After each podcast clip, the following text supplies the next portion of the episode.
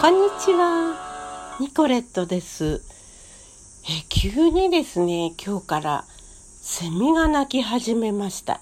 聞こえるかな？あまり聞こえないかもしれませんね。スマホのマイクですとね。さてさて今日はですねお便りをいただいたくさんいただいてるのでそれをご紹介していきたいと思います。まずですねハンガリーの子供鉄道についてお話ししましたけれども、それについてね、お便りくださいました。え M さん、ご紹介しますね。ピオニール、ショスターコビッチの森の歌の第二楽章だったか、ソ連のピオニールの活躍を歌った章があった。ハンガリーでもピオニールが組織されていたんだ。でも、こんな子供の組織を聞くと、ついヒトラー有限と思い出してしまう。ソ連軍のベルリン攻撃に抵抗し続けたのが少し成長した。ヒトラー有限とだとしてピオニールもそんな目的で育成されていた子供たちだったのかな。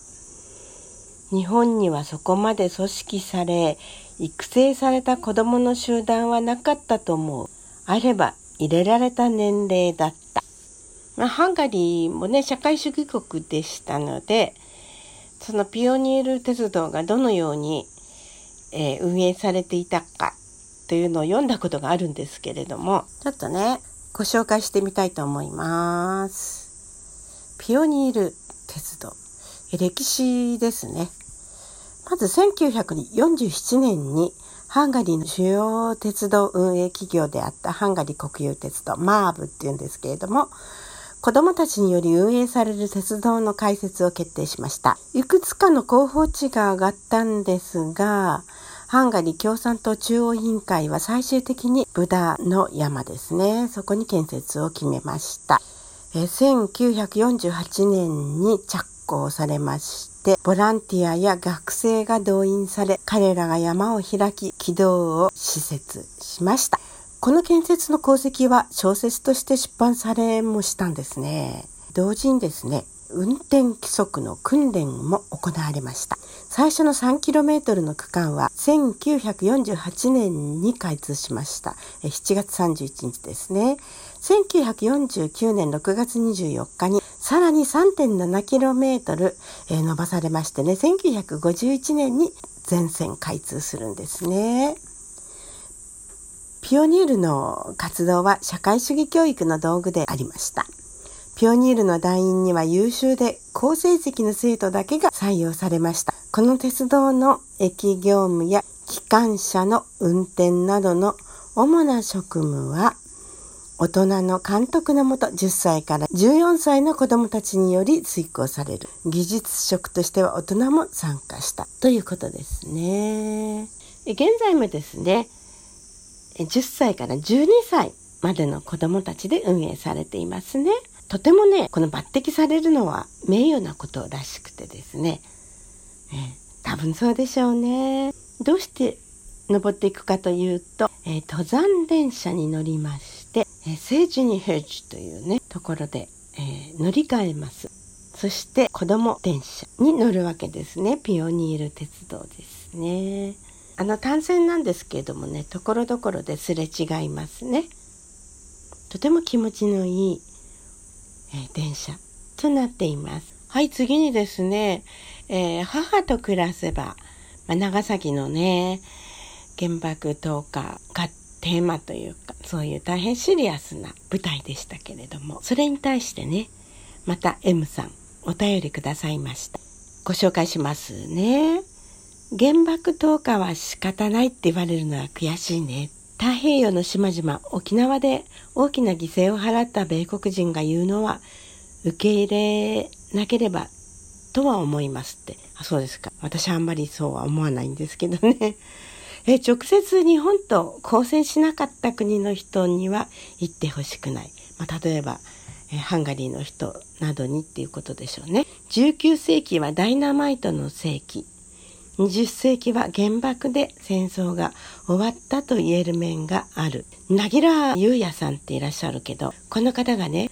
陽の子という映画にお出になってます。えー、今は亡き三浦春馬さんなどとも共演してるんですけれども、かつてね、京都大学で原爆が研究されていたと。もしかしたら日本で原爆が作られていたかもしれないというような内容の映画が今度公開されるみたいですけれどもテレビでも公開されたんだけれどもこれを映画にしたということですね機会があったら見てみたいと思いますけれども20世紀は原爆で戦争が終わったと言える面があるけど21世紀の今は原水爆の危うい保有バランスでかろうじて世界大戦にならないでいる。ダイナマイト戦争と同じ感覚で原水爆投下が論じられるのは何としても止めなければ。人類だけではなく地球が滅亡することを被爆国日本はもっと世界に知らせなければならないね。えー、私のおばは爆心地近くに住んでいて、たまたま荷物疎開で郊外に出ていて、直接の被爆を免れました。義父母を探しに2日間爆心地に入り、被爆者になりました。義父母は影も形もなく学童疎開していた子供、まあ、この方の、えー、いとこさんです、そうですけれども、の無事を確認し、動いていた記者や徒歩で8月15日に佐世保へ到着。空襲の被災を免れていた母親の無事を確認し、っていうのは、あの、この M さんのおばあ様だそうですけれども、3時間くらい歩いて生まれ故郷の家に来ました。